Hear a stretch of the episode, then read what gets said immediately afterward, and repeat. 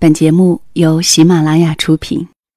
窗外阴天了，音乐低声了，我的心开始想你了。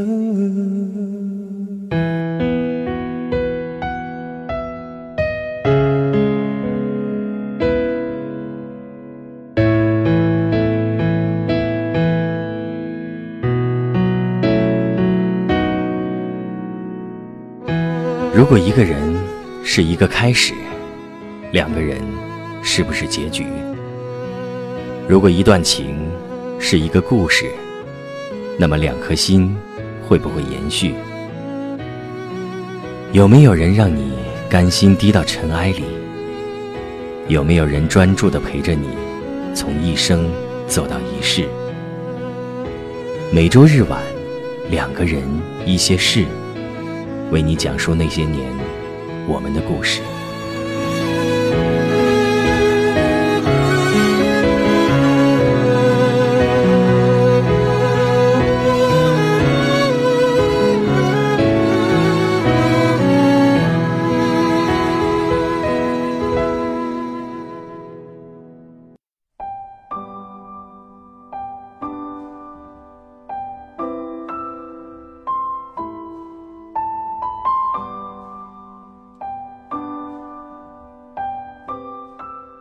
这里是两个人一些事，谢谢你的到来，我是小溪。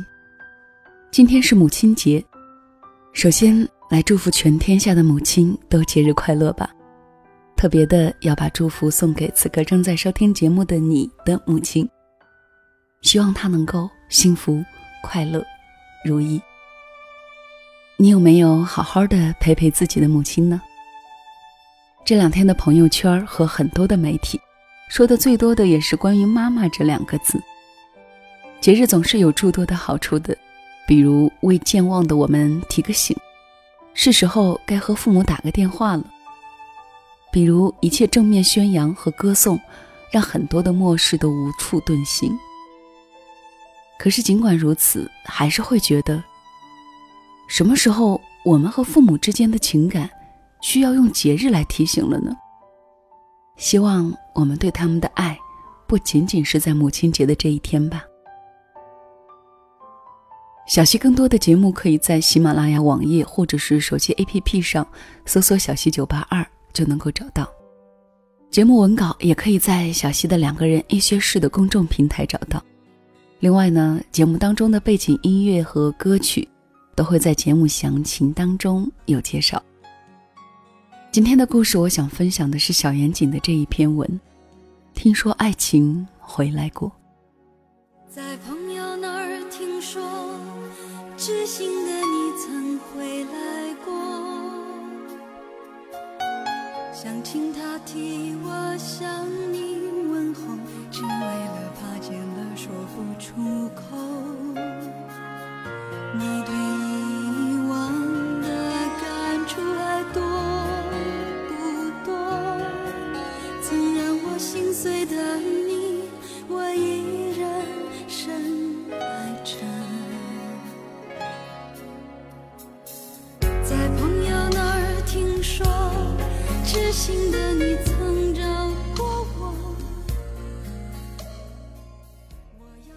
年少时看钱钟书先生的《围城》，有一幕剧情总是记忆犹新。那是主角方鸿渐在告白唐晓夫遭拒之后，淋着大雨站在唐公馆楼下，满脸忧愁，久久不去。唐晓夫从窗户里看着方鸿渐落寞的伤心模样，也是心疼和难过。他并非不喜欢他。只是因缘际会，各种误会难以放下。唐晓夫对方鸿渐说：“我爱的人，我要占有他的整个生命。他在碰到我之前，没有过去，留着空白等着我。方先生，我只希望你前途无量。”方鸿渐说：“是我不好，我是个骗子，我以后也绝不来讨厌了。”唐晓夫说：“鸿渐，远行，一路平安。”那最后一句祝福隐含的挽留与情意，不知懦弱的方鸿渐是否听出？他在雨中等待，也不知道自己在为何等待。也许是不甘，也许是缅怀。一份刚开始无限甜蜜，却又意外夭折的爱情。唐晓夫也在执着着，觉得自己说的话太狠，却明明心有留恋，而他。依然在雨中，仿若牧人。唐晓夫看得心融化成苦水。想一分钟后，他要是再不走，一定不顾笑话，叫佣人请他回来。这一分钟好长，他等不及了，正要吩咐女佣人，方鸿渐忽然转过脸来，狗抖毛似的抖擞身子，像把周围的雨抖出去，走开了。终于，唐小夫心软了，他下定决心，不顾一切，决定再次拥抱那个男人。而那个男人，却再次放弃了。仅仅一分钟，这一分钟的执着和放弃，却是截然不同的人生。与所爱之人擦肩而过，却在对方决定回来的时刻，选择放弃。说实话，少年的我看到这儿。狠狠地摔过一次书，是感慨命运的无常、人心的善变，还是感到作者太残忍，有情人不能终成眷属？但是那种遗憾的心情，每每想起，总是略感惆怅。如果他在雨中能够多站一会儿，就能够彻底柔软意中人的心。然而没有如果。正如这世上所有的有缘无分，久别重逢，花未开。果已落。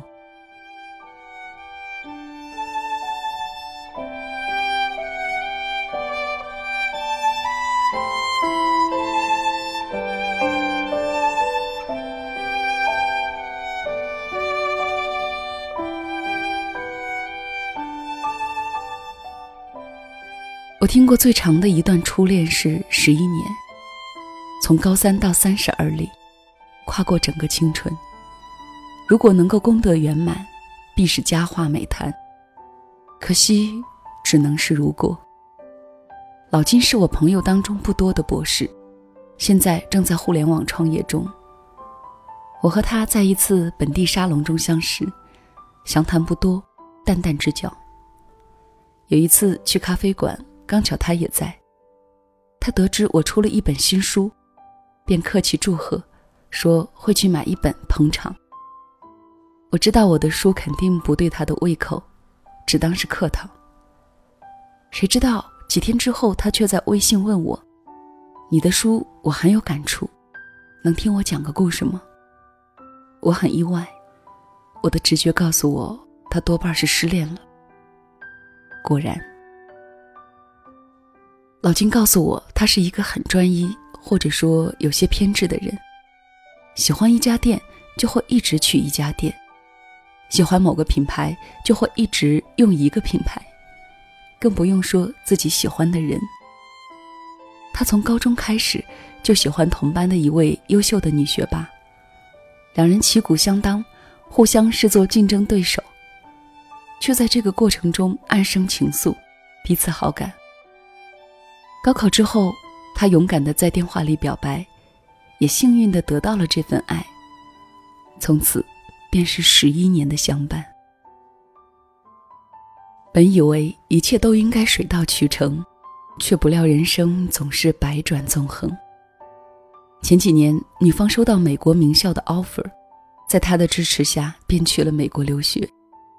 一开始一切都很好，双方课业都忙，偶尔网上聊天视频，也不觉得疏远。但是慢慢的，异地恋也好，异国恋也好。最大的问题就是，两个人接触的环境、遇到的问题、看到的世界越来越不同。女生的烦恼，他无法感同身受，只能敷衍的说些安慰；男生的疲惫，女生无法抚慰，只能远远的隔空拥抱。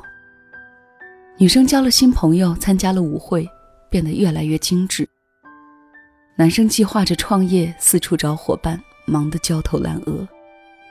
两个人逐渐变得无话可说，只能时不时的回忆往昔甜蜜，却对未来越来越闭口不谈。终于在双方毕业那一年，迎来了最大的分歧：人生的选择和自我价值的实现。毫无疑问，双方都对未来充满信心，只是立足点不同。一个想在世界最发达的国家锻炼自己，安身立命；一个想在自己的家乡创立基业，出人头地。也不是谁的错，只是大家尽管彼此相爱，却又是独立而聪慧的个体，并不存在谁依赖谁。于是两个人友好分手。分道扬镳。几年过去，老金已经站稳了事业，却再也没有碰到让他心动的人。十一年还能遇到什么人，能够抵抗生命当中最美好的十一年在心中的重量？他试图联系前女友，可是却不知道怎么做，也不知道怎么说。直到今年过年前，他听说前女友要回来了。而且就在上海工作，不再回美国了。他兴奋地去理发店做了头发，穿上定做的西装，开着自己的新车去女生家门口等待。那无数次曾经等待过他的地方，让他感慨万千。可是他看到的是一个洋人，搂着他的前女友从车里走出来的画面。两人见面，百感交集，既有感动。也有尴尬。老金识趣，讪讪的打个招呼，便黯然离去。说到这儿，老金停顿了很久。我以为故事就这么结束了，正准备洗漱睡去，老金最后发了一段语音。上个月，他和那个老外结婚了。结婚前一周，他发了我一条信息。他说，有天晚上，他梦到了我。流着泪醒来，犹豫了片刻，在半夜打我电话，一心想着复合。他说：“我一直都没有回复。”于是他也就不再多想了。唉，老金一声长长的叹息。其实他存的我的号码，早在一年前就换掉了。从此我们再也没有说过一句话。也许。这就是缘分已尽吧，缘分已尽，也许吧。然而，可能我更愿意相信，这是勇气已尽。想找一个人总是有办法的，只是勇气用完了，距离也就真正成了距离。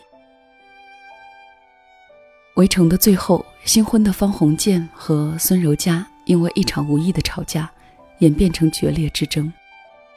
而仅仅在五个钟头以前，那个时候，方鸿渐在回家的路上走，心想着要一心待柔嘉好，要夫妇美满过日子。孙柔嘉永远不会再知道，爱情曾经回来过，如今一切已惘然。两个人能够白头，是有多少恰好的谅解，与错过的狠绝。世事总是跟人料想的不一样。人生本身的讽刺和感伤，早已深于一切语言。这个世界有很多事情都是我们不曾知晓的，一件事情或者是一个情感的终结，可能都在一线。比如一个转念的时间，一个误会，或者是一个情绪上的挣扎，于是该有的没有了，希望的又绝望了。我们以为是天意弄人，缘分已尽。其实，我们不过是失去了一往无前的勇气。这期节目就到这里吧，谢谢你的收听。下周日的相同时刻，我们再会了，晚安。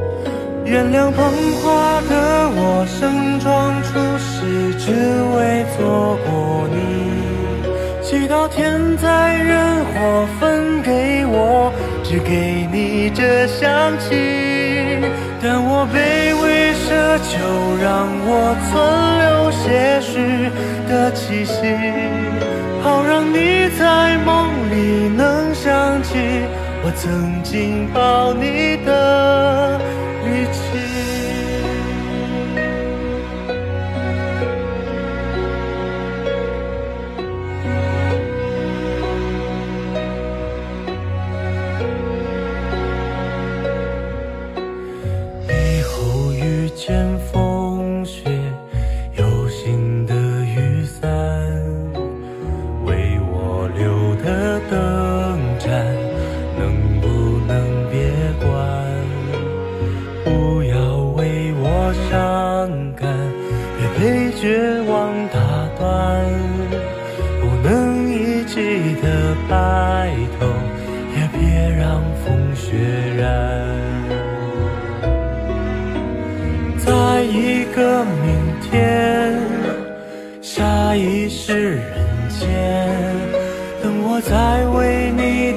上之花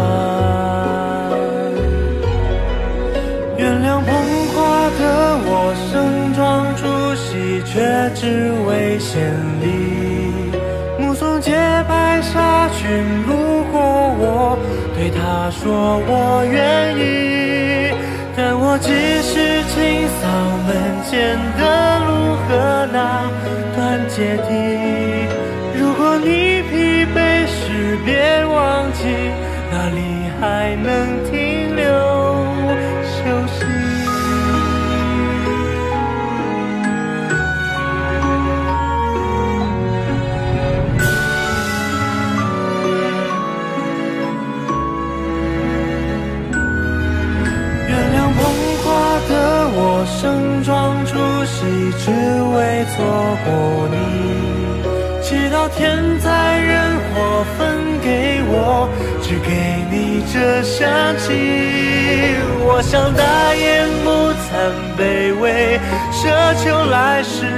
再爱你。